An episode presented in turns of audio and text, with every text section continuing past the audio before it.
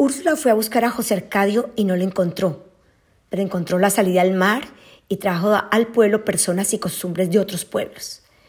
Aureliano empezó una relación con Pilar Ternera y tuvieron un hijo, Aureliano José. La casa fue remodelada y creció tanto como la familia. Rebeca y Amaranta se habían convertido en adolescentes y Úrsula decidió hacer una gran fiesta para ellas. Úrsula contrató a Pietro Crespi, un bailarín del que se enamoraron las dos. Por esta razón, Amaranta cultivó un rencor por Rebeca hasta la tumba. Llegó al pueblo la familia Moscote con siete hijas. Aureliano conoció a Remedios Moscote y quedó obsesionado por su candidez.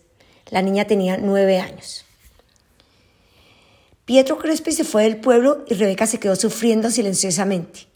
Aureliano la comprende pues sufre el mismo mal de amor.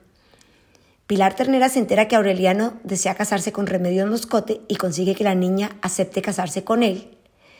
Y el matrimonio es aceptado por los Buen Día bajo la condición de que Rebeca también cumpla su deseo de casarse con Pietro. Ameranta la, Ameranta la amenaza con impedir su boda aunque tenga que matarla. Melquiades se murió y José Arcadio se negó a enterrarlo. A José Arcadio se le iba el tiempo inventando mecanismos y estudiando los libros de Melquiades, pero fue perdiendo el interés por el mundo, excepto por el laboratorio de alquimia. Una tarde José Arcadio entra en un estado tan alterado de locura que tuvieron que amarrarlo al árbol de castaño. Nota, aparece aquí Aureliano José, hijo de Aureliano y Pilar Ternera.